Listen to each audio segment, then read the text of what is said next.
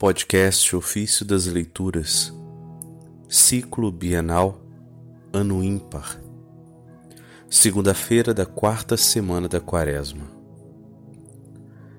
Cristo ofereceu-se por nós. Do Tratado sobre a Fé do Apóstolo Pedro, de São Fulgêncio de Ruspe, Bispo. Os sacrifícios de animais que a própria Santíssima Trindade, Deus único, do Antigo e do Novo Testamento, tinha ordenado que nossos antepassados lhe oferecessem, prefiguravam a agradabilíssima oferenda daquele sacrifício em que o Filho unigênito de Deus, feito carne, iria misericordiosamente oferecer-se por nós. De fato, segundo as palavras do apóstolo, ele se entregou a Deus por nós, como oferenda e sacrifício de suave odor. Isso está em Efésios capítulo 5, verso 2.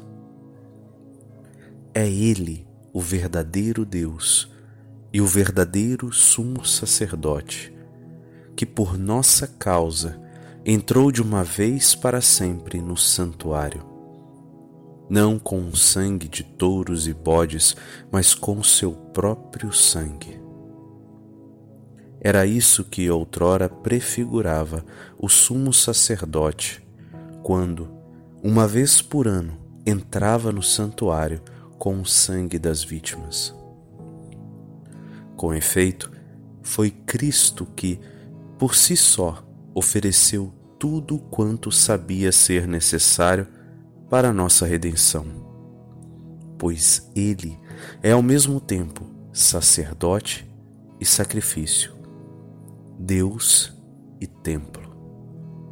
Sacerdote por quem somos reconciliados, sacrifício pelo qual somos reconciliados, templo onde somos reconciliados. Deus, com quem somos reconciliados. É o único sacerdote, sacrifício e templo, enquanto Deus na condição de servo. Mas na sua condição divina é Deus com o Pai e o Espírito Santo. Acredita, pois, firmemente e não duvide que o próprio Filho unigênito de Deus, o Verbo, se fez carne e se ofereceu por nós como sacrifício e vítima agradável a Deus. A Ele, na unidade do Pai e do Espírito Santo, eram oferecidos sacrifícios de animais pelos patriarcas, profetas e sacerdotes do Antigo Testamento. E agora, no tempo do Novo Testamento, a Ele, que é um só Deus, com o Pai e o Espírito Santo, a Santa Igreja Católica não cessa de oferecer em toda a terra, na fé e na caridade, o sacrifício do pão e do vinho.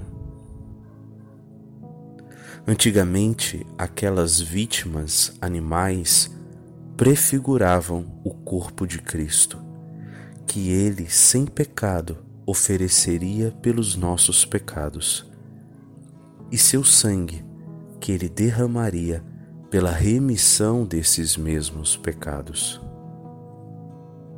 Agora, este sacrifício é ação de graças e memorial do corpo de Cristo que ele ofereceu por nós e do sangue que o mesmo Deus derramou por nós.